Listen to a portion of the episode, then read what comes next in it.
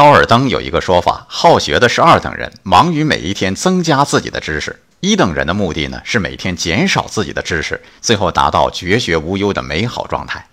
这话有点意思。哲学上有三重境界，说是第一重境界的人看山是山，看水是水；第二重看山不是山，看水不是水；第三重看山是山，看水是水。道理与此相通啊！我相信说这话的人必然是已经过了二等人的阶段，因为知道外面世界太大了，自己这点斤两实在有限呢。这也可以解释为什么很多高人都言简意赅，甚至主张不要说，一说就是错。比如老子，老子那么大的学问，只留下五千字。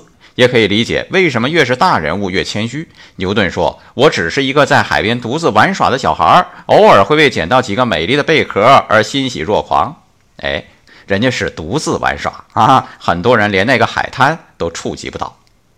爱生活，高能量。